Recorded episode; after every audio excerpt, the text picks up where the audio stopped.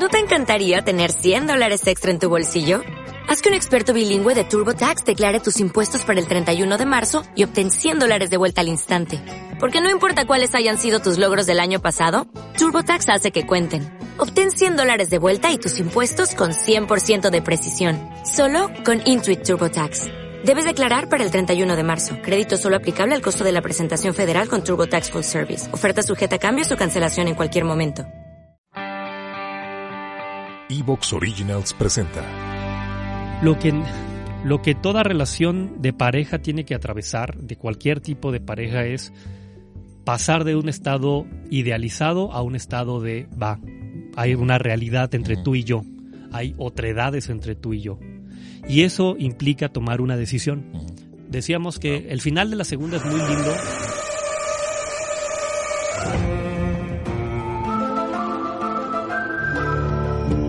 Hay en estas historias que nos atrapan?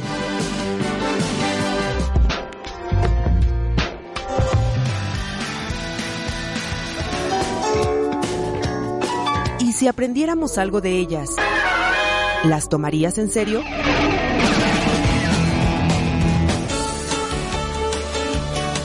La psicología detrás de las series y películas.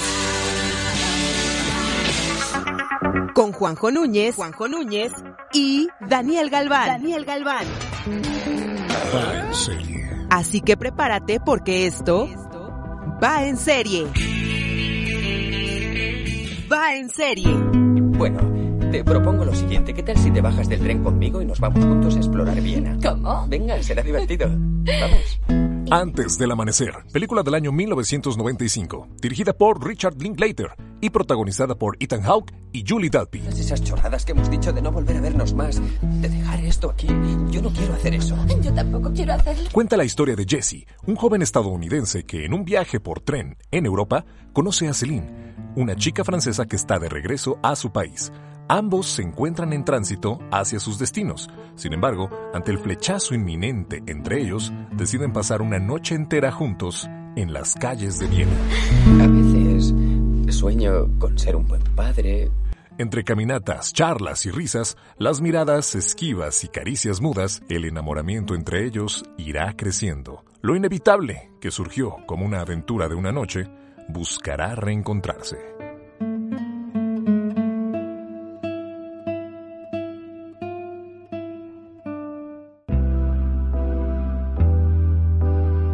La trilogía de Richard Linklater, la cual llamamos la trilogía de Before, nos cuenta la historia de cómo un par de jóvenes pasan de un enamoramiento a reencontrarse nueve años más maduros en el futuro y tomar la decisión de hacer una vida ahora por su cuenta, pero juntos. Y lo que nueve años más tarde, ahora ya establecidos en rutinas, ¿qué es lo que les hace elegirse cada día de nueva cuenta? Al enamorarnos pasamos por una serie de etapas las cuales consideramos verdades absolutas.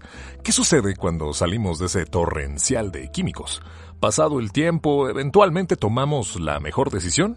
¿Qué ganamos y qué perdemos? La apuesta por el amor de tu vida. Un amor maduro, lejos del enamoramiento, en total aceptación. La cotidianeidad y el aburrimiento pueden que sean la amalgama de ese amor verdadero.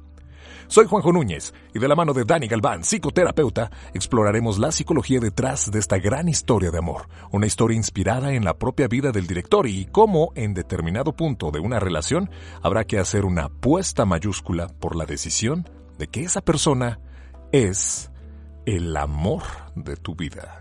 ¿Preparados para este viaje lleno de oxitocina y pulsaciones aceleradas? Bájate del tren y disfruta este capítulo con nosotros. Esto, esto va en serio. Va en serie.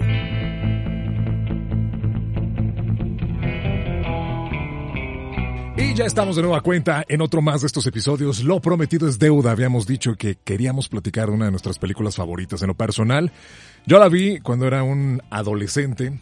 Posteriormente ya la vi en otra etapa, la he visto otras y otras y otras y otras tantas veces más. Y no solamente es una película, sino que es una trilogía. Y el día de hoy, mi hermano, mi querido Dani Galván, como siempre, qué placer por saludarte y platicar de una película que tenemos en común. Bueno, una trilogía que tenemos en común. Sí, Juan, ¿qué tal? Aquí otra vez platicando con mucho gusto, estamos muy contentos este, de, de- de continuar haciendo lo- los capítulos del podcast. En, porque la idea de hoy es hablar como del amor romántico, del amor en general, Sí, del amor sí. de pareja. Y nos gusta mucho esta trilogía de, de la trilogía Before, que es de, de Richard Linklater, que creemos que es como la, la trilogía perfecta para hablar como del de cómo las relaciones de pareja evolucionan, ¿no? Y cómo van desarrollándose, ¿no? Porque además el ejercicio cinematográfico de las películas es grandioso en el sentido de que fueron filmadas en diferentes momentos de la vida de los actores, del director, ¿no? Y entonces te presenta actores jóvenes en la primera eh, y las otras dos ya más grandes porque pudieron Claro. pasar el tiempo, ¿no? Entonces nuestra nuestra iniciativa es hablar de cómo son las relaciones de pareja, en qué consisten y sobre todo hablar del amor de tu vida. Oye, y lo chido es que también aquel, aquellos que le hemos visto a lo largo también del tiempo, también como que le encuentras diferentes significados, porque seguramente vamos creciendo paralelamente estos ejercicios que hace bien Richard Linklater, que bueno, hizo por ahí otra de Boyhood, pero bueno, ya, Sí. ya, ya, luego platicaremos Sí. en su momento. Oye, brother, a ver, película del año 1995, como ya escucharon, la primera de ellas, Antes del Amanecer.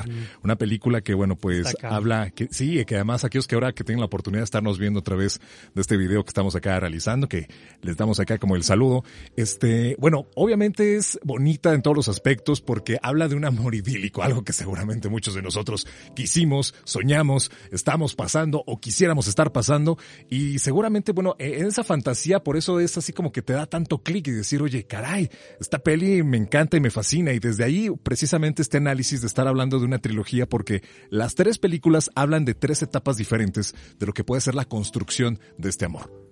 Sí, la, la mm, primera es completamente, habla desde nuestra opinión como desde del amor totalmente idealizado. ¿no? O sea, la, la primera que es antes del amanecer, eh, te presenta pues a, a los personajes de Jesse y de Celine, de cómo se conocen en el tren, Sí. ¿no? En una situación como Dos muy- desconocidos encontrándose Ajá, por, ajá. por una lectura nada más, Sí. no el libro que están leyendo. Y se- además- se coinciden que iban o como para destinos diferentes y pueden pasar una noche en el transborde de trenes, ¿no? Y creo que la, la primera lectura que hay que hacer de tanto de la trilogía como en general de las relaciones de pareja es de que toda pareja inicia como en un estado de enamoramiento, Ajá. en un estado idealizado, ¿no? La película es como creo que muy sincera en, en establecer eso, porque te presenta además los personajes hablan de cómo se sienten como en un sueño, ¿no? En, en la primera. Sí, sí, sí, Te claro. hablan de cómo pareciera que coinciden en muchas cosas y es una como una aventura la- por la que viven, ¿no? Y las relaciones de pareja comienzan por lo general así, o sea, comienzan como en un estado De ensueño, Como- algo bonito, fantasía, Sí. colores. Disney lo escribió. no necesariamente va a ser lindo, Ajá. porque muchas parejas comienzan y desde un inicio pueden tener conflictos muy como, como tóxicos, Ajá. pero no quita que está en una situación como muy fantasmática. Fantasmática significa como muy desde lo imaginario, desde las necesidades emocionales que se construyen en la fantasía. ¿no? Entonces, toda relación empieza en un momento en donde, como es muy eh, temprana, va a haber, va a ser muy común que idealicemos al otro. Una necesidad que yo tengo que estoy viendo en ti y que la estás cubriendo en ese instante. Una necesidad, Ajá. una historia, simplemente el, el proceso mental donde no te conozco, pero me gustas, o hay algo que siento que conecta contigo. Y entonces lo primero que yo voy a hacer es construir una representación mental de ti, una idea de ti. Y esa idea, claro que en el momento cuando estamos enamorados va a ser mucho como desde la fantasía y entonces va a ser como muy idealizado. La película nos presenta esta noche que pasan como donde ellos pueden coincidir de una manera como demasiado linda, ¿no? Como, como muy bonita.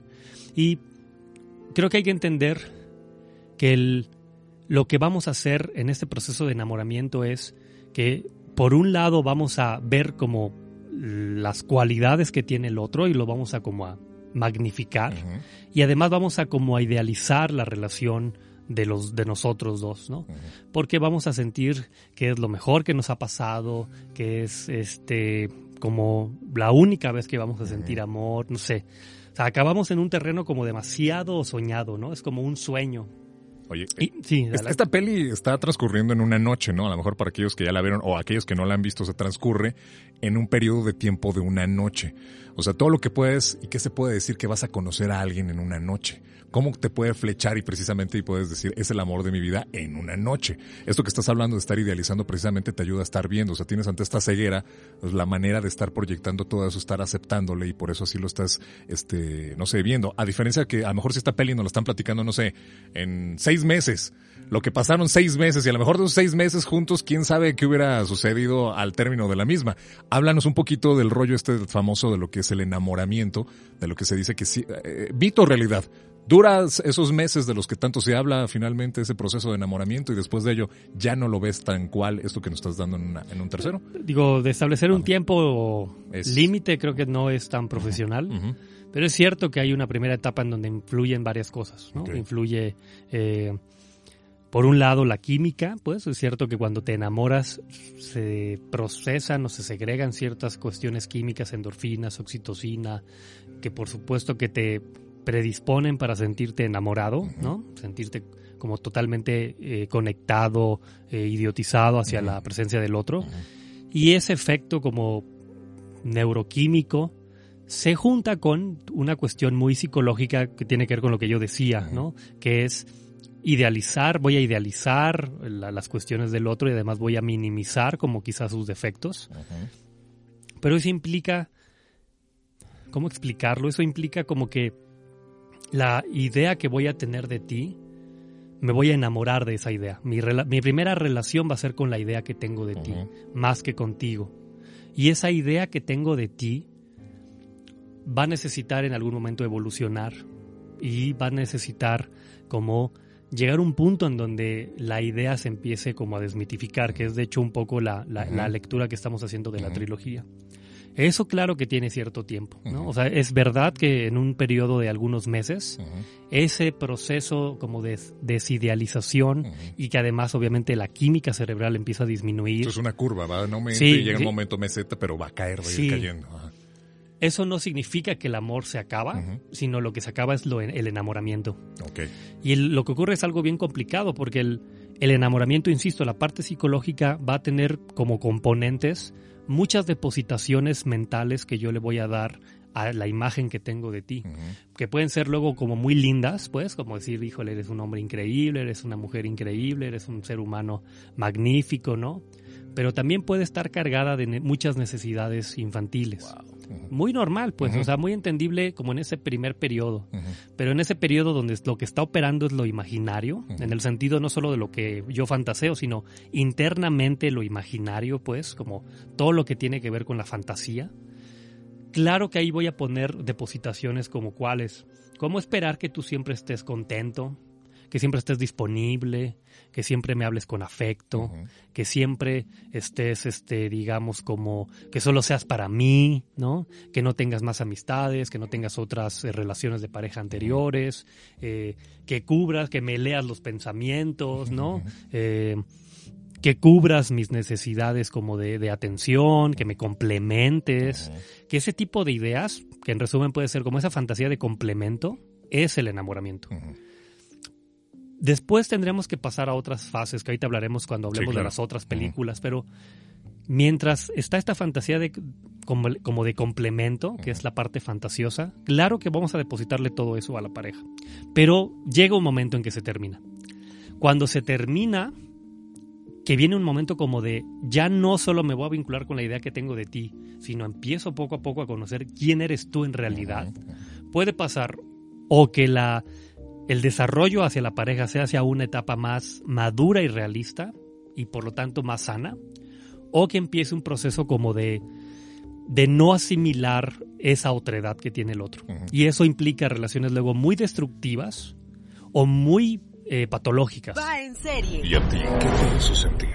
Tienen un significado más allá del tema simplemente eh, pues de película. O sea, han sido una cuestión que lo he yo trasladado al tema personal y realmente conecté en un plano emocional con las películas porque justamente tocaron el punto de pues del amor idílico, del amor platónico que yo esperaba tener con una persona que yo conocí y, que de hecho pues prácticamente no tiene nada que ver al respecto porque la persona la conocí en línea, con la persona tuve mucha convivencia por el tema del, del internet, muchas pláticas nocturnas, muchas llamadas eh, que bueno, en mis tiempos se tenían que comprar tarjetas de teléfono de 100, 200 pesos para poder hablar 4 o 5 minutos.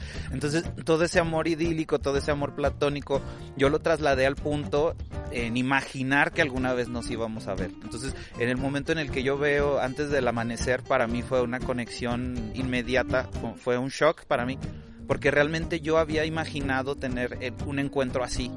Entonces el ver la película y, conectar de esa forma, el sentir que alguien o que alguna otra persona había sentido o había soñado algo similar, realmente me generó una empatía muy grande con la película, al punto en el que yo platicaba con esta persona, yo le decía que era una película que, que nos recordaba a nosotros. ¿Y a ti? ¿Qué te hizo sentir? Va en serie. Oye, y ahorita estamos viéndolo y bueno, entiendo que nos estás ahorita explicando desde lo que yo estoy viendo en, en, en él, ¿no? En ella. Pero ¿qué sucede también lo que yo estoy mostrando? O sea, también seguramente será parte también de lo más bonito. O sea, si yo tengo mis propios demonios, que ya hemos platicado, si yo tengo también mis propias circunstancias, trataré de estarlas ocultando y en este juego seguramente estamos mostrando como nuestra mejor cara para ese agrado mutuo. Sí, es correcto. Eh, por lo general vamos a tener un primer momento en donde nos mostramos como de manera como muy fluida, ¿no?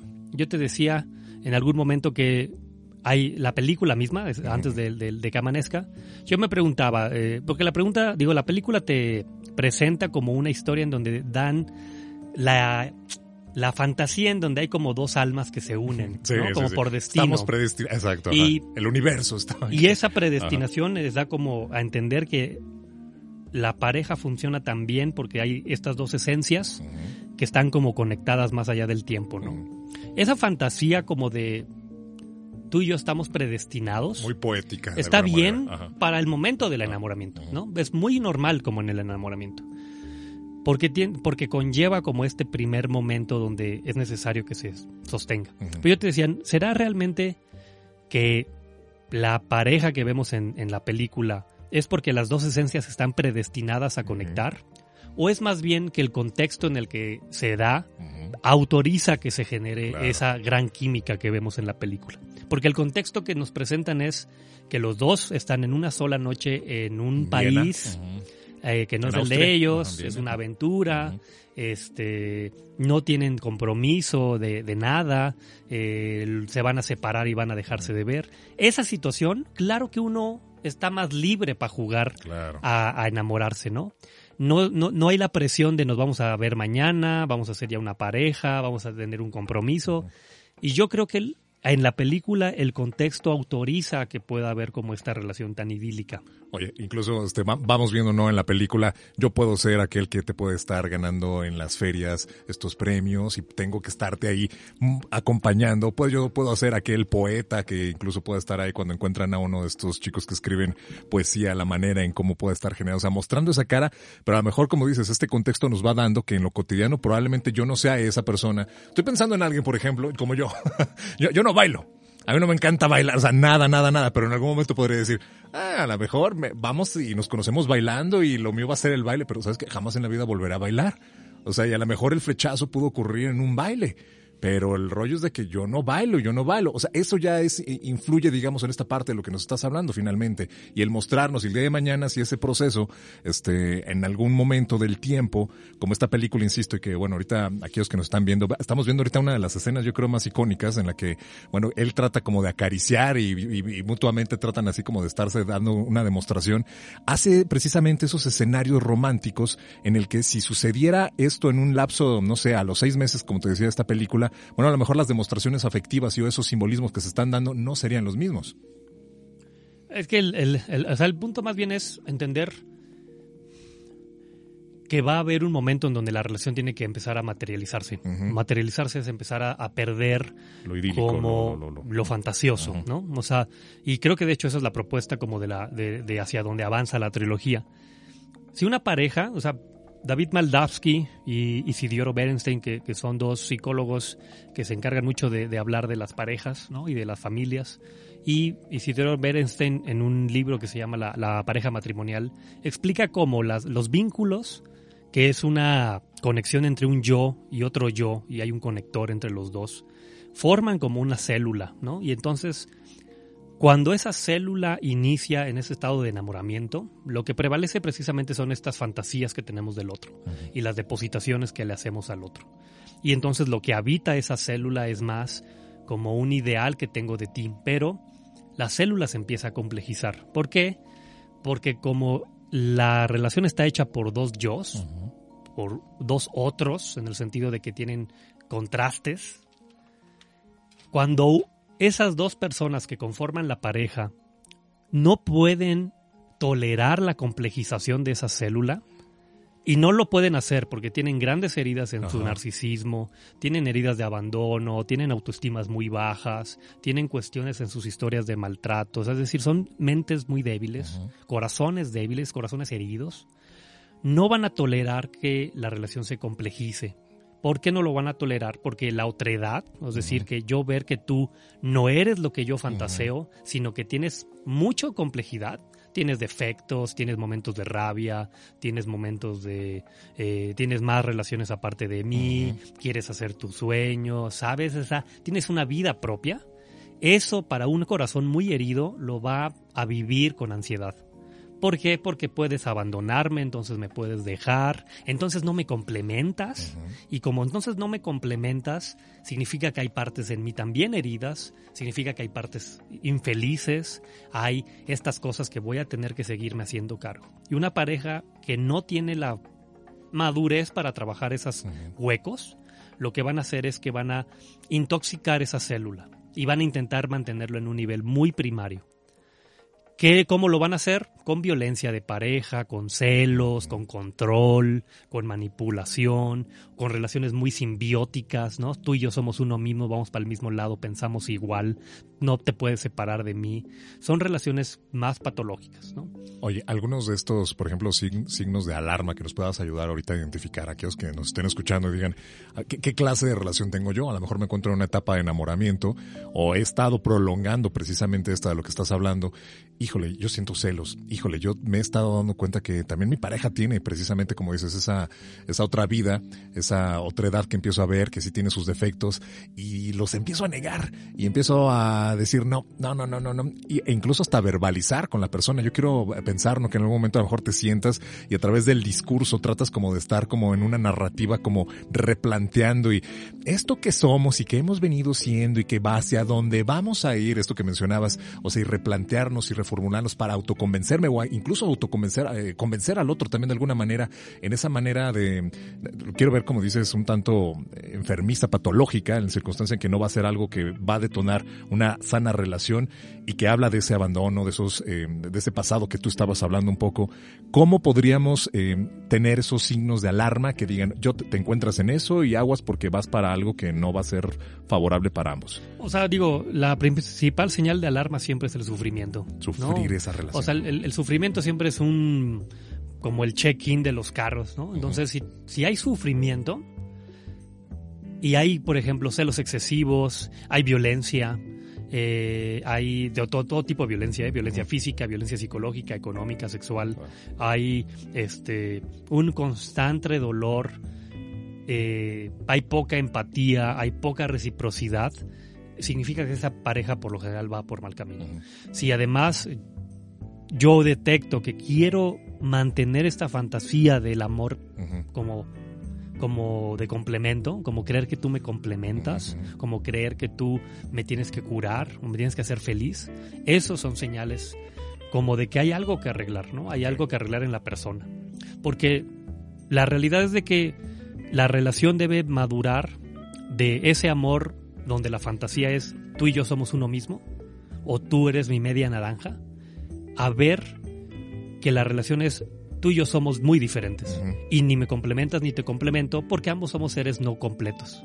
Y esa no completud nos hace seres del deseo, nos hace seres sujetos y eso está bien. Y tú te harás cargo de tu falta y yo me haré cargo de la mía y podemos acompañarnos. Pero eso es un proceso complejo y a veces doloroso, porque implica hacernos cargo de nuestras carencias o implica enfrentarnos a la realidad con todo lo frustrante que es la realidad. Que creo que de eso ya empieza a hablar la segunda. Va en serie. Una historia de amor verdadero. En el año 1989, mientras Richard Linklater visitaba a unos familiares, decidió ir a un centro comercial en Filadelfia. Ahí, en una juguetería, conoció a Amy Lerhope. De manera inesperada y sin otro plan, Richard le pidió a Amy que si le gustaría pasar esa madrugada con él. Al amanecer y tras haber charlado de todo y nada, Amy y Richard intercambiaron teléfonos.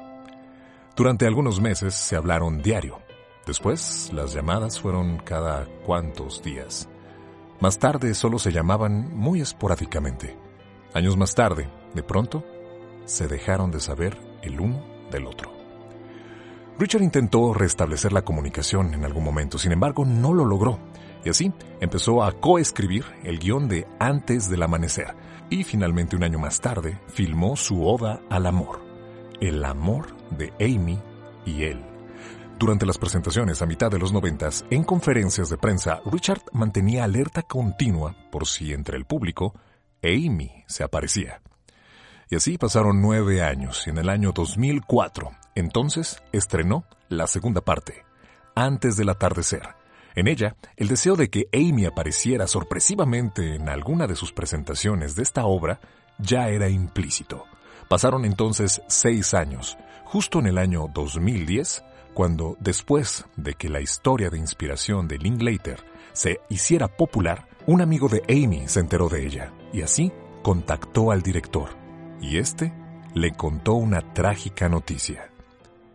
Amy Lerhaupt había fallecido en un accidente de tráfico apenas un mes antes del estreno de la primera cinta, aquella que filmaría a mitad de los 90, antes del amanecer. Amy nunca se enteró de la obra de Linklater. Richard Linklater asegura que su trilogía nunca hubiera existido si Amy no se hubiera cruzado con él aquella noche del año 1989 en esa juguetería de Filadelfia. En la tercera y última entrega, en el año 2013, antes de la medianoche, puede apreciarse una sutil y bella dedicatoria a Amy en los créditos finales. Va en serio. Oye, antes de pasar para allá, me gustaría, este, tengo una duda. ¿Habrá quienes se quieran eh, perpetuar en el, en el enamoramiento. O sea, que traten... todo el mundo. De, alguna... Pero, el 90% de la humanidad. pero de alguna manera que lo vean forzado con un control, o sea, que lo mantengan en esta circunstancia de, ¿sabes qué? Y empiezo a modificar mi, mi realidad y la tuya y te mantengo y te doy esos privilegios, quito, pongo, estiro y a través de eso nos estamos perpetuando y ¿qué va a detonar? No, eh, eso te diría que es un gran cúmulo de parejas. Actualmente es un gran cúmulo de parejas. Y eso es lo que decía cuando David Maldavsky también habla como de estas relaciones tóxicas, en el sentido de que sí, eso es muy común. Para mantener ese estado de lo fantasioso, que nosotros hemos llamado acá como lo idílico, etcétera, se hace todo un proceso de, de violencia para yo mantenerte en ese nivel como de fantasía. Entonces te voy a controlar cómo te vistes, te voy a, a, a manipular, etcétera. Pero lo grave, yo te diría que en general yo creo que en la actualidad tendemos como sociedad a ir hacia ese lugar, en donde hemos idealizado el enamoramiento. Creemos que es el lugar real o el lugar esperado de una pareja. Y entonces decimos cosas como, como, como reconquistar, como este, como mantenernos jóvenes, como, como, no sé cómo explicarlo, pero en general creo que las sociedades actuales eh, tiene que ver mucho con lo que Sigmund Bauman hablaba del amor líquido, ¿no? sé si han leído ese libro del amor líquido, él habla mucho de cómo en la actualidad hay estos amores como muy, que fluyen de manera como muy eh, volátil, pues, o sea, no nos detenemos ya a tolerar la otredad del otro. En cuanto una relación se empieza a complejizar, lo que hacemos es lo dejamos, lo dejamos por otra pareja, empezamos a cortejar a otra, porque lo que queremos es siempre vivir como ese momento como de, de, éxtasis, ¿no? Y creo que eso es grave porque al final nos estamos perdiendo de poder tener relaciones más realistas. No realistas solamente, sino más nutritivas. Que crezcan. en lo que realmente es un vínculo.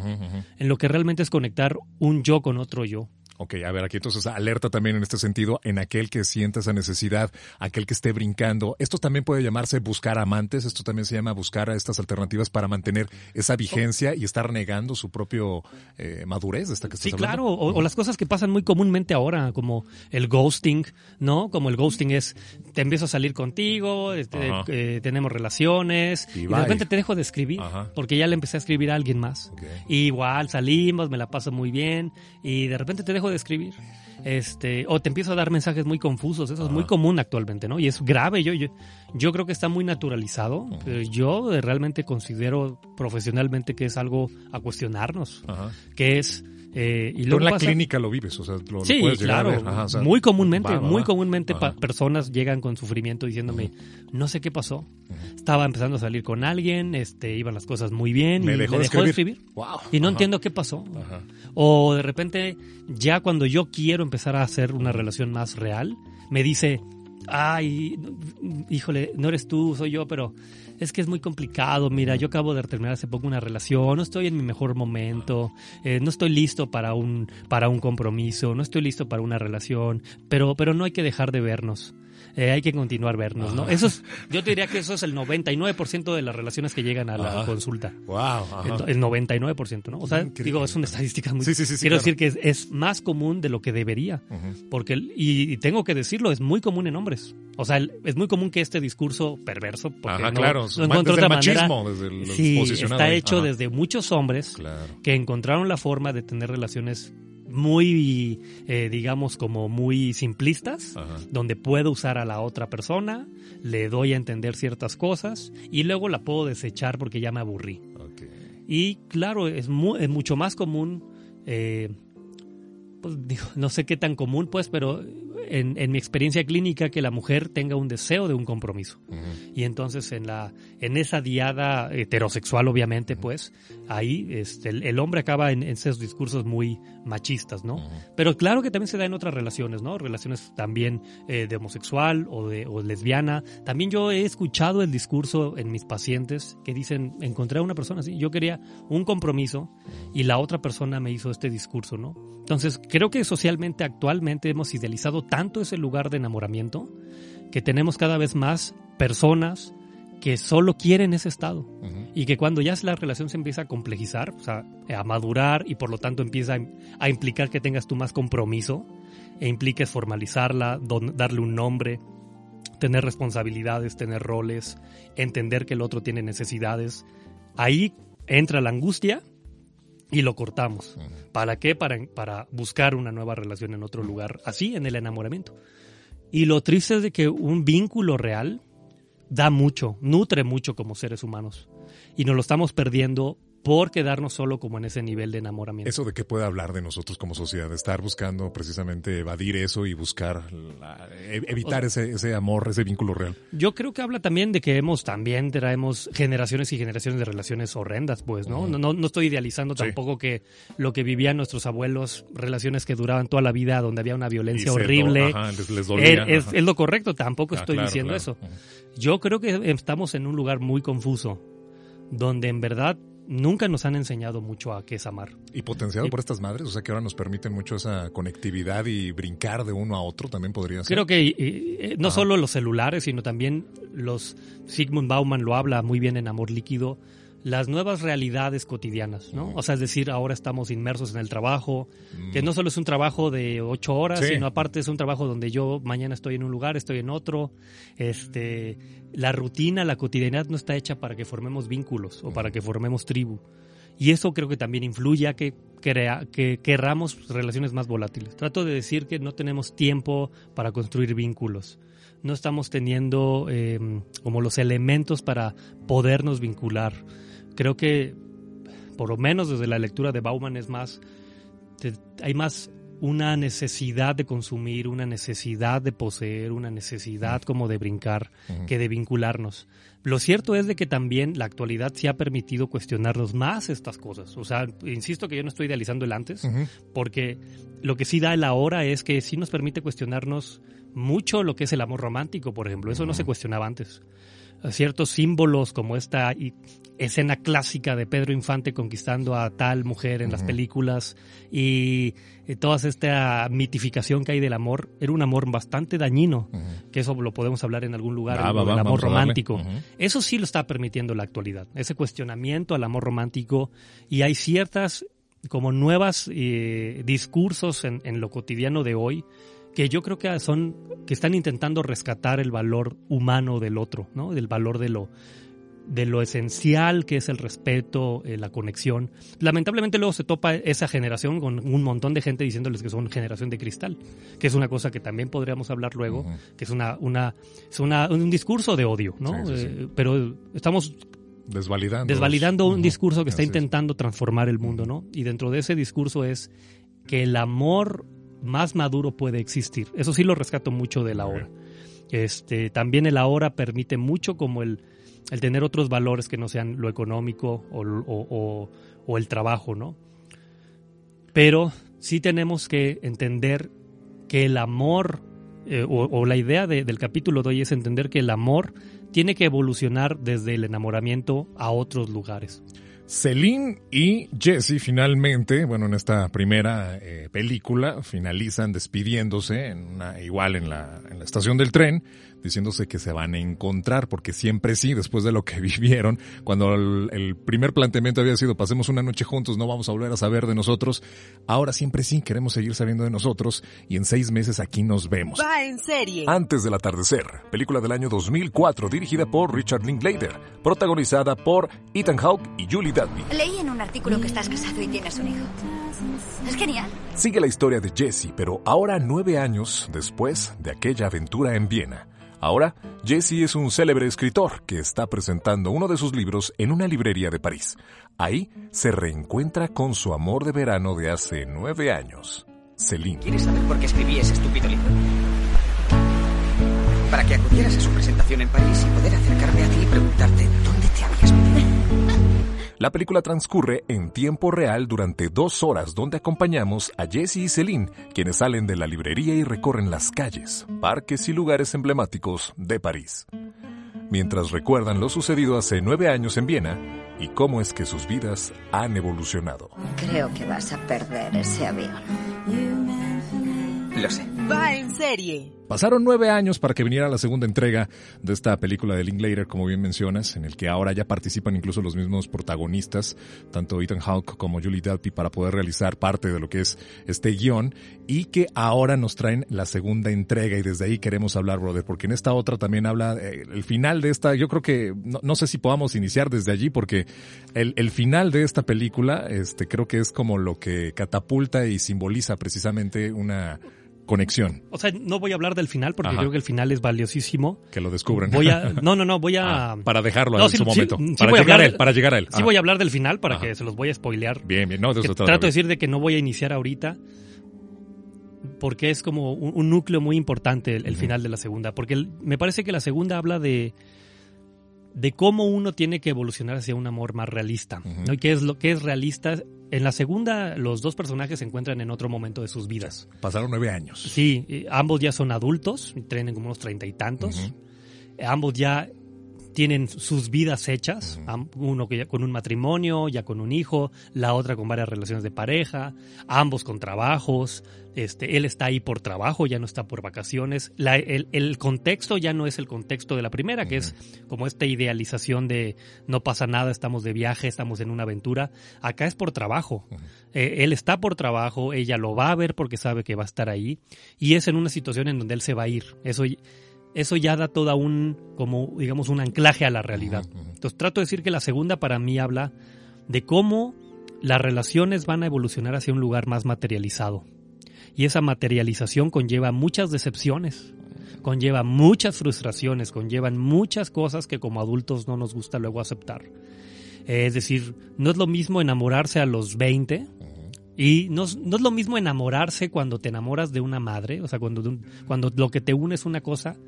Por ejemplo, cuando somos en la prepa, en la, en la universidad inclusive, te enamoras y el enamoramiento viene como desde cosas como muy sencillas, ¿no? Es decir, ay, tuvimos una química, platicamos padrísimo. Tenemos los este, mismos temas de conversación. Nos gusta el mismo Ajá. grupo, güey, no mames, le gusta, que es un poco como esta de 500 días sin ella, ¿te acuerdas? Ah, La- claro. que podemos peli, sí, luego sí, hablar sí. de ella, pero... Vamos, vamos a rescatar una escena de esa en particular del, de cuando están en el ascensor. exactamente, Ajá. ¿no? Le gustan a ella los Smiths y entonces él dice, no mames, le gustan los Smiths, güey. Y claro, eso es lo que decíamos hace rato, construyes ese ideal. Como de todo, todo, todo lo complejo de ti se resume a una A- cosa simplista. A una banda, exacto. Ay, le gustan los Smiths. Ajá. Pero ya cuando tienes 30 años y obviamente ya tienes cierta madurez, ya obviamente la relación em- conecta desde otros lugares, ¿no? Entonces conecta o, o- o ya hay de por medio cosas más complicadas, como de, pues sí, está bien que me caigas bien, pero ¿y luego? ¿Cuáles son tus ideas políticas? ¿Cuál es tu postura frente a la vida? ¿Tienes una religión? ¿Cómo educarías a tus hijos? Oye, ¿tienes trabajo? ¿Eres estable? ¿Eres estable emocionalmente? Eh, ¿Tienes, no sé, tienes tu proyecto de vida realizado? ¿Tienes tus heridas de abandono ya resueltas? ¿Te haces cargo de tus problemas? ¿Sabes? Todo eso ya es mucho más complejo. Y en la segunda, ellos se presentan ya más así. Claro, platican de ese evento y, y lo hablan con añoro, pero también si te escuches el discurso es un discurso muy de decepción. ¿no? Sí. Dice ella, yo creo que la, la idea del amor de la vida es una, una idea demoníaca. Yo he tenido varias parejas y me siguen repitiendo que por qué no me casé, porque que yo les, les Sí. hice que descubrieran el amor, ¿no? Él dice, güey, mi relación de pareja es un asco, eh, sueño contigo, eh, sueño que puedo volverte a ver, con mi hijo me encanta, pero pues no, nomás estoy en la relación por él, ¿sabes? Es decir, como que la segunda te presenta ellos en lugares más maduros, más reales, y eso conlleva a mayor decepción. Cosas que han muerto en ellos, cosas que ya han dejado, que han sepultado y que ahora se están reencontrando. Oye, esto está ligado directamente, es como pregunta. Dentro de esto, tú lo vas viendo como qué, como madurez, en este caso de la persona que va adquiriendo, es esta experiencia, es desde este posicionamiento que nos va dando, no sé, biológicamente, al aprendizaje que has tenido, que te has caído, que te has levantado, que vas obteniendo distintas eh, experiencias. O también habla de un reloj, brother, que dices, oye, se me está acabando. Yo quisiera como que en menor medida estar aprovechando porque a lo mejor el, el- el match que debo hacer con alguien, pues ya no me queda al mismo tiempo que hace 10 años, porque pues yo tenía 22, 23, estos chavitos y ahora ya tengo 34, 35. No sé si yo quiero pensar en empezar a formar familias, si yo quisiera, o sea, algo que biológicamente incluso te esté llevando y que digas, oye, pues es que quiero empezar a observar otras cosas que a lo mejor desde ese entonces, pues el reloj el- casi no me importaba, ahorita sí. ¿Cómo lo O sea, podríamos posicionar? Claro, o sea, es lo biológico y lo psicológico, ¿no? Que están de la mano. Ajá. ¿no? Ah, claro que el, el- el hecho de ya tener treinta y tantos años te, te- también te hace cuestionarnos otras cosas, pues, ¿no? Y te pone a, te pone en perspectiva muchas más cosas, ¿no? Pero una relación tiene que empezarse a complejizar y lo que dice también Isidro Berenstein es que cuando la pareja, estos dos sujetos sí logran como amar y entender la otredad de la otra parte, la relación puede madurar y convertirse en un amor mucho más realista, que ya no está en el terreno de tú me complementas, sino Sí. en el terreno de tú eres otro ser humano. Y yo soy otro ser humano y podemos empezar a construir algo juntos. Pero eso implica yo aceptar que tú eres quien eres. Va en serie. Y a ti te hizo sentir. Afortunadamente se llegó el punto en el que pudimos vernos, esta persona que era de otro país, pudo viajar aquí a México, pudimos vernos, pudimos tener ese antes del amanecer en distintas ciudades, eh, cuestiones de pláticas largas, el hablar de nuestras vidas, el hablar del amor, el hablar de, cómo vamos cambiando, de cómo íbamos creciendo, porque incluso cuando nosotros nos vimos estábamos eh, en la prepa, no, en la universidad, ya estábamos en los primeros años de, la universidad.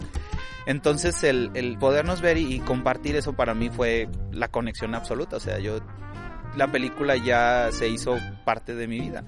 Entonces la, situación fue que cuando yo veo antes del atardecer, yo ya no conecto tanto porque porque en la película, digo, supongo que todos los que están escuchando este podcast ya la, la vieron, si no, pues este es un spoiler.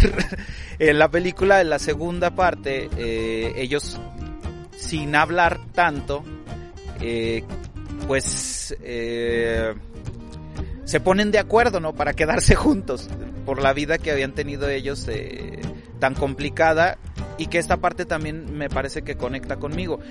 Nunca pudieron lograr una química similar con otras personas como habían logrado ellos eh, en un primer instante, ¿no? Entonces, esa parte no conectó conmigo, porque justamente cuando ella eh, estaba en los últimos días aquí en, en, México, ya el último día, yo le dije, pero yo sí le dije, dije, quédate aquí. ¿Y a ti? ¿Qué te hizo sentir? Va en serie. ¿Sabes? Luego en la, en la consulta vienen muchas personas que me preguntan, ¿cómo le puedo hacer para cambiar a mi pareja? ¿No? Eso es como muy clásico, ¿no?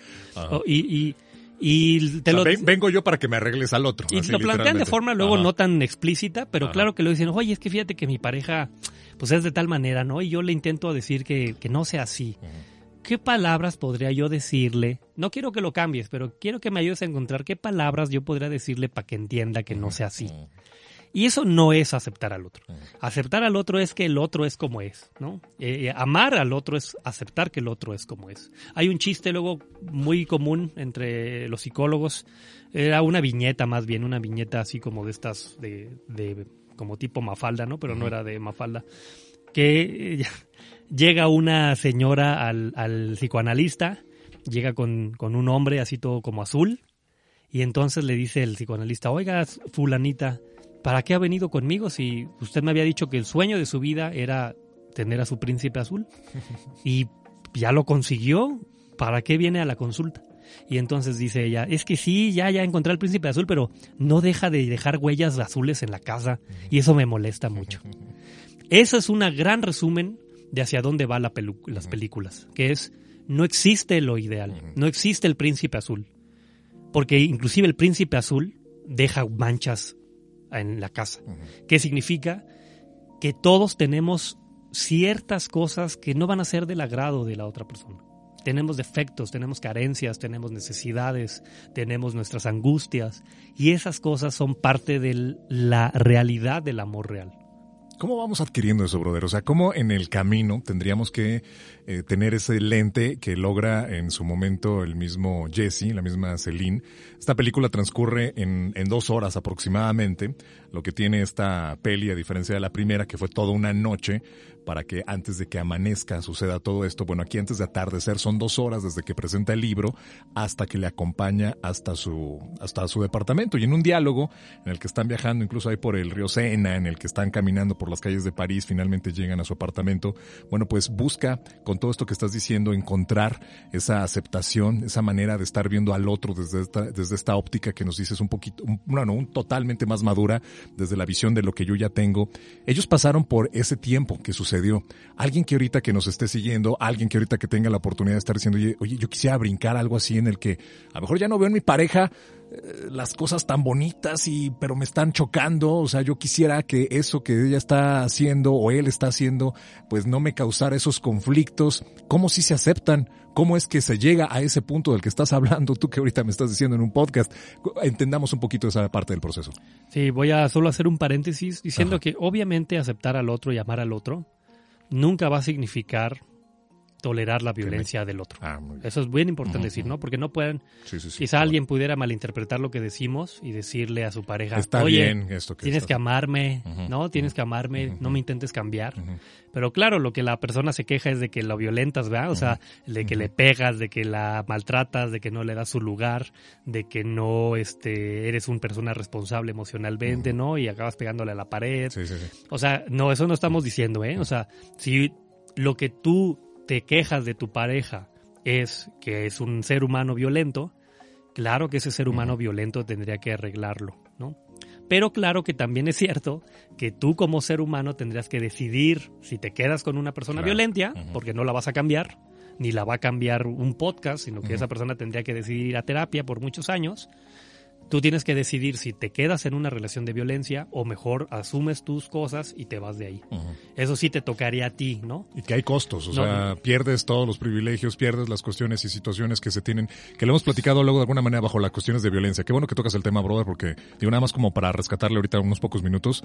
O sea, ya estas eh, semáforos sobre violencia y la manera y las manifestaciones hablan también de víctimas que tienen ciertas ganancias secundarias que se les menciona de esa circunstancia bajo un esquema en el que estás establecido y que dices, oye, yo no quiero perder esto, híjole, es que sí, pero mis hijos, es que sí, pero luego de qué circunstancias voy a estar atendiendo, o sea, tienes que saber que vas a renunciar a todo. No, pero ah, em, hablaremos en algún capítulo a fondo de violencia. Va, va, va, me, pero lo que contestaría, más bien, más que eh, ¿cómo llama? ganancias secundarias, porque si no estamos ahí como un poco culpabilizando a la víctima, ¿no? Me refiero como echándole la culpa a la víctima, como de, ¿para qué te quedas ahí? no, es tan sencillo, eso es cierto, el proceso de una persona que vive violencia para poderse separar de la persona violentada, eh, más bien de la persona que ejerce violencia, Claro que es un proceso complejo, ¿no? Porque una mujer que es, eh, o un hombre, o una persona que es económicamente dependiente, este, que tiene muchas afectaciones emocionales y entonces emocionalmente dependiente del otro, claro que no tiene la capacidad para en la, para en un, un golpe tomar la decisión. Eso yo soy muy consciente de eso, ¿no? Y entonces jamás vamos a como revictimizar a la persona diciéndole pues qué pendeja, ¿no? ¿Para qué te quedas en esa relación? Ni, simplificar el tema. es, muy complejo, ¿no?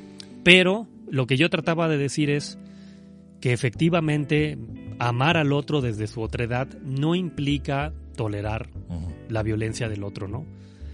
Porque ahora sí, contestando a la pregunta, lo que, lo que toda relación de pareja tiene que atravesar, de cualquier tipo de pareja, es pasar de un estado idealizado a un estado de, va, hay una realidad entre tú y yo, hay otredades entre tú y yo.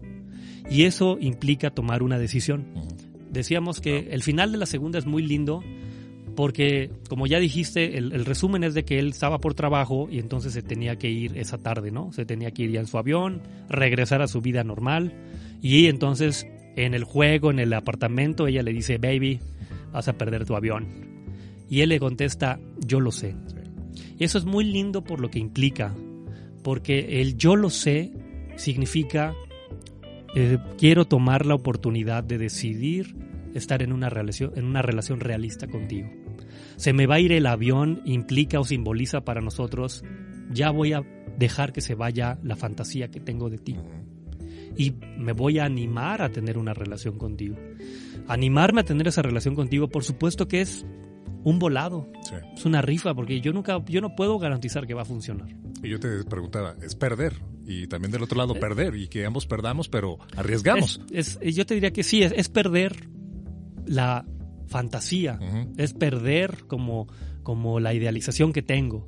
Es renunciar a todas estas como discursos fantasiosos de que tú me vas a complementar o de que me vas a hacer feliz o que me vas a hacer sentir siempre bien pero es ganar la posibilidad de tener un vínculo verdadero.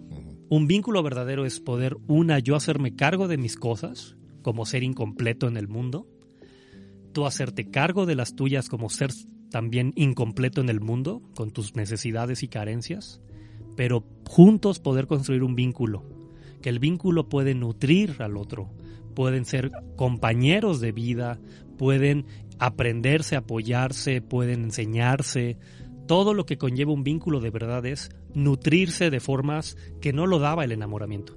El enamoramiento no da eso, o sea, el enamoramiento solo da, eh, digamos, esas apuestas de riesgo, o sea, que dices, voy ahorita. O sea, el, no, el enamoramiento lo que da es lo que ya decíamos, pues, ¿no? O sea, lo rico, la aventura, y claro, da un soporte para este otro estado, ¿no? Es como, digamos, como el esqueleto, ¿no? Es de donde se va a sostener. Pero la, la relación ya más madura, realista, en donde yo digo, va, me la juego, porque quiero tener una relación de verdad contigo, aunque implica la angustia de decir, pues sí, ya tiene que haber un compromiso, ¿no? Y lo que estoy diciendo son cosas muy concretas, o sea, es una materialización muy concreta. Pues ya tengo que decirte que eres mi esposa, tengo que presentarte así, ya no voy a poder conocer otros hombres, otras mujeres. Eres mi, o es mi pareja, es mi esposo, es mi, es mi, es mi mujer, es mi hombre, ¿no? Es, es mi, eh, mi, mi esposo. Y además voy a tener que ir a tus reuniones, nos vamos a presentar así, este, voy a tener que ya tener un compromiso contigo, ¿no? Ya no simplemente es llego a la hora que yo quiero, hago lo que yo quiera, las decisiones de la casa ya no van a ser, no voy a decorar como se me da mi gana, va a ser en conjunto, las decisiones de crianza no va a ser como yo diga, sino va a ser en conjunto, y eso va a implicar que yo renuncie a cosas o que esté dispuesto a escuchar otras formas de ver el mundo. eso implica empezar a tener un vínculo de verdad. Oye, a ver, y tampoco idealizar, voy a detener un poquito ahí, porque también aquellos que se, a lo mejor cuando ya mencionamos matrimonio, vivir juntos, estar eh, compartiendo la misma habitación, el mismo cuarto, el mismo techo, que tengamos dinámicas familiares, pero también estas pueden estar ligadas a lo idílico, es decir, también puedo generar estas idealización y me puedo regresar, digamos, a esa etapa una vez que digo, ok, contigo va, me apuesto, yo ya, digamos, dejé la, eh, la fantasía de todo esto que estábamos mencionando sobre el enamoramiento, vamos, construyamos, pero luego ya en el camino a lo mejor seguramente de, de esta parte en la que yo también me esté choqueando de nueva cuenta, que esto me da ya como pauta, brother, para hablar precisamente de la de la tercera y última de las eh, películas, en la que, bueno, pues es donde podemos ver que finalmente llegas a ese momento en el que, bueno, pues todo lo que yo había construido, todo eso lo que estás diciendo, voy, tengo esta apuesta, finalmente, bueno, va a haber como un encontronazo con una realidad. Sí, tú decías las escenas estas creo que son muy simbólicas. En las dos primeras hay estas escenas en donde primero él intenta tocarla y, y ella voltea y él se echa para atrás, ¿no? Y luego en la segunda pasa lo mismo, pero es ella quien lo intenta tocar y luego se, pues ya se, echa para atrás, ¿no? Va en serie. Cuando le conocí la primera noche jugamos al pinball y yo ganaba. Los carteles, París, todo eso. Y en el último momento dejé que la bola se colara por el medio para que se sintiera seguro. Antes de la medianoche, película del año 2013, dirigida por Richard Linklater, protagonizada por Ethan Hawke y Julie Delpy. Entonces miro a, a mi hijo sentado a la mesa frente a mí y me digo que sufriría cualquier tortura por poder pasar con él cada minuto de mi vida. ¿Entiendes? No quiero perderme uno solo. Va a cumplir 14 años y necesita a su padre. Tras los sucesos del reencuentro en París entre Jesse y Celine, nos damos cuenta que han pasado nueve años y ahora están juntos. Él decidió perder su avión e iniciar una vida junto al amor de aquel verano del año 1995. Y ahora, después de estos años, tienen al fin una vida juntos, llena de cotidianeidad. Jesse, no pienso mudarme a Chicago. A veces tengo la sensación de que tú respiras helio y yo oxígeno. ¿Por qué lo dices? La cagué, pero bien. Seguimos la vida de casados junto con sus hijas y la manera en cómo es que el desencanto se ha apoderado de la relación. Y en ese transitar de lo acostumbrado, lo diario, lo habitual entre ellos, se van reencontrando. Ya nos conocemos. ¿Verano del 94? Recuerdo vagamente a alguien dulce y romántico. Pues ese soy yo. Soy ese tío. ¿Cómo puede ser que me atraiga ¿Lo veis? tantísimo Esto- esta mujer? Tranquilo.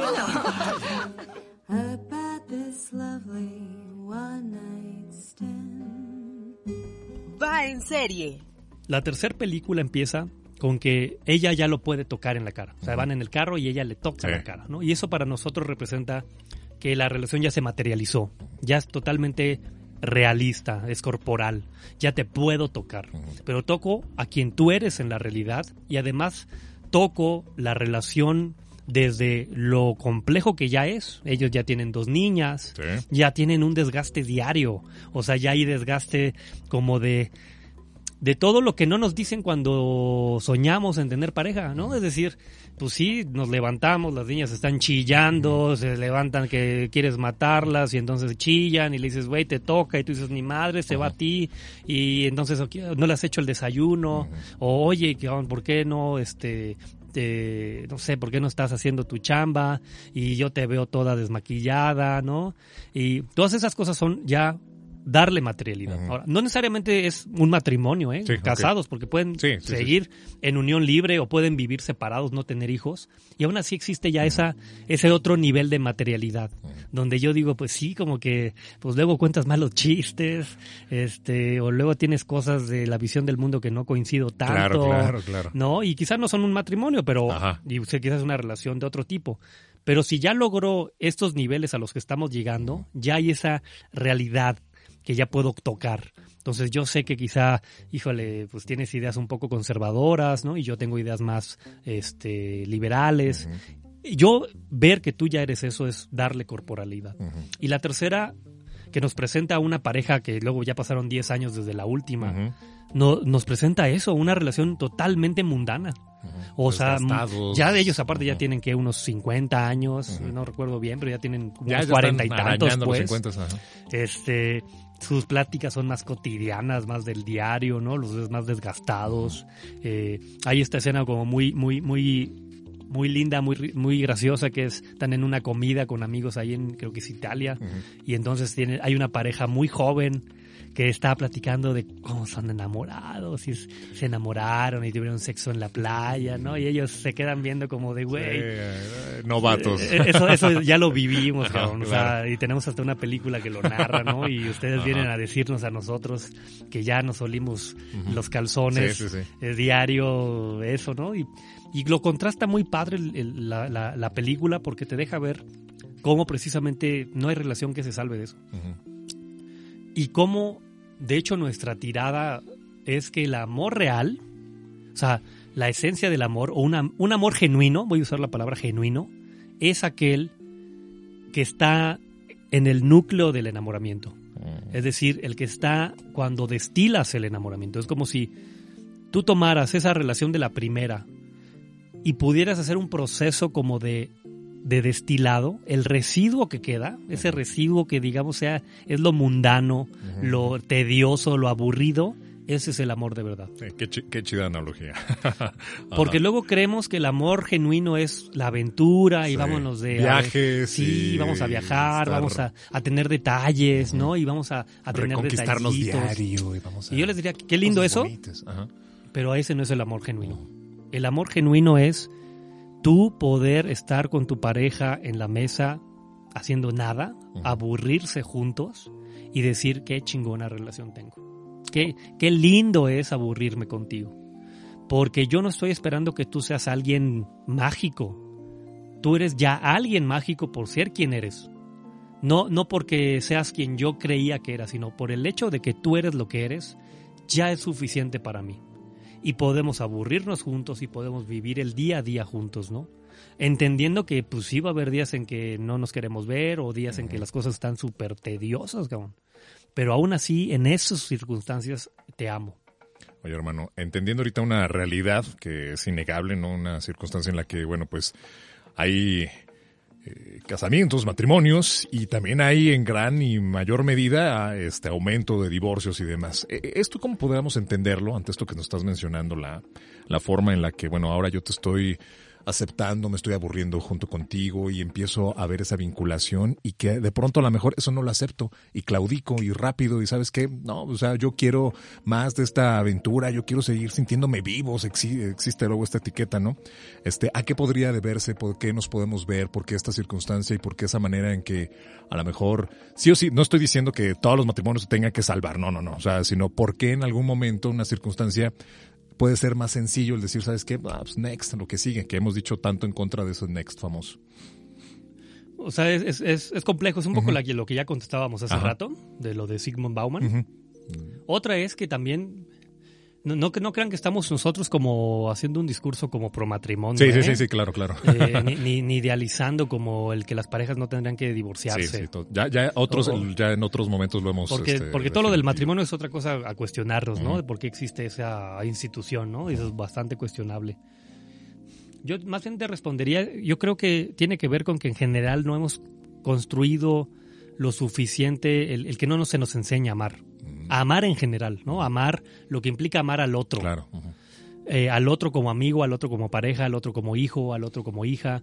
Eh, no, no, no, no, no nos enseñan que es complejo amar al otro y lo que implica aceptar al otro desde su realidad. Y entonces creo que constantemente eh, caemos en esto de aburrirnos de quién es el otro, ¿no? Y pienso que va por ahí, o sea, pienso que tiene que ver con que no podemos como estar tan abiertos a que el otro es complejo y que las relaciones son así de complejas, de que las relaciones no son desechables, de que los seres humanos no somos desechables y que, que eso no significa que no tenga yo, otro tema importante, pues no tenga que poner límites Sí, sí, sí. o que tenga que tolerar lo que sea de ti, ¿no? Pues eso tampoco estamos diciendo, ¿no? Claro que hay que poner límites, es necesario poner límites claros, es necesario alejarse de relaciones que quizá no te nutren, eso también es real.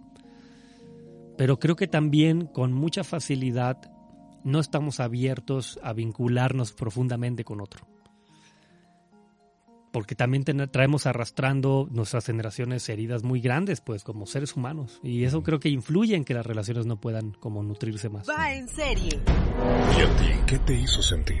Desafortunadamente para mí no fue como la película y no se quedó. Entonces a mí Richard Linklater me mintió un poco en el tema romántico o yo no supe eh, generar esa, esa conexión romántica, también puede ser.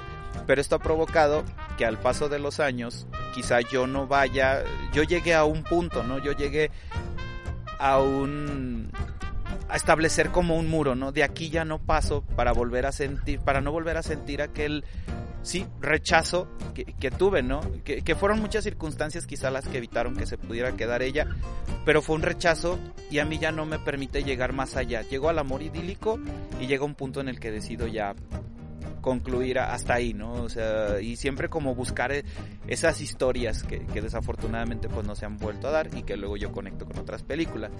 Y en el tema de volverla de antes del anochecer, yo ya no pude verla porque para mí ya no continuó esa historia. O sea, yo realmente me quedé estacionado en el final de antes del atardecer y supongo que ahí sigo.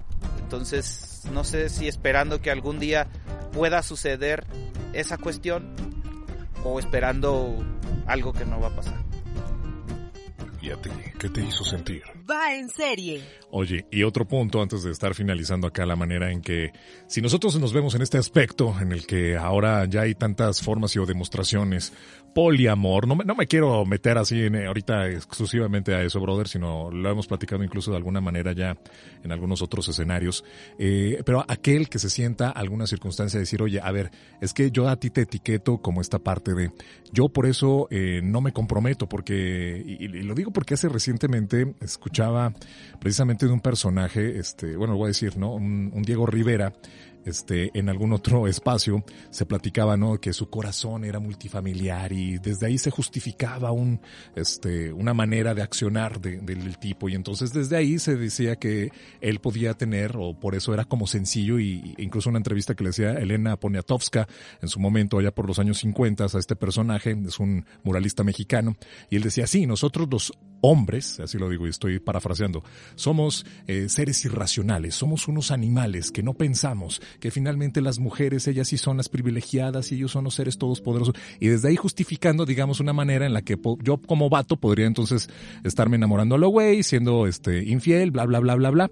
¿Cuáles serían, digamos, ese accionar de eh, hombres como mujeres por igual? Lo estoy diciendo en un discurso de hace 70 años, también cabe la pena mencionar, pero también muy validado en nuestros días, en que se empiecen a justificar, en que se empiecen a manejar y en que digas, es que te amo a ti, pero también te amo a ti, pero también te amo a ti. Y entonces esto del amor ya lo convertimos en otra etiqueta en el que digo, pues ya no nada más amo a uno, sino ahora estoy amando en un amor de, este, de pareja a varios. Es más complicado, Ajá. es que, híjole, no sé qué contestar. Porque es cierto que las experiencias de poliamor existen uh -huh. y es cierto que la relación heterosexual, o sea, me refiero a heteronormativa, uh -huh. eh, esta, esta idea como también de como del amor de dos personas es muy cuestionable también. O sea, porque por un lado es cierto lo que tú dices y es, es real como, le cuesta, como el discurso a veces el hombre lo ha usado, el hombre heterosexual uh -huh. lo ha usado mucho para justificar sus violencias o sus relaciones luego violentas, como ser infiel, como tener varias familias. Pero luego este el, eso no significa que no haya que cuestionarnos también, bueno, ¿y por qué la necesidad de que haya parejas? O sea, ¿por qué, ¿por qué tenemos esa idea social de que la pareja es un ideal? Uh -huh. O de que tiene que tener una pareja un ser humano. Esa es otra cosa muy cuestionable, uh -huh. que también hemos construido, pues, como el, el que un ser humano tiene que tener una sí. pareja, ¿no? Y hay quien se siente muy bien y dice, yo estoy así solo y así quiero estar y así me sí, mantengo. es correcto, y es, es, correcto. Mi... Y creo que ese es otro tema para Ajá, hablarlo, claro. como todo el tema de la idealización que tenemos de las parejas. Ya, ya, ya. Pero es cierto que luego se puede usar mucho este discurso que tú planteas para ejercer violencia.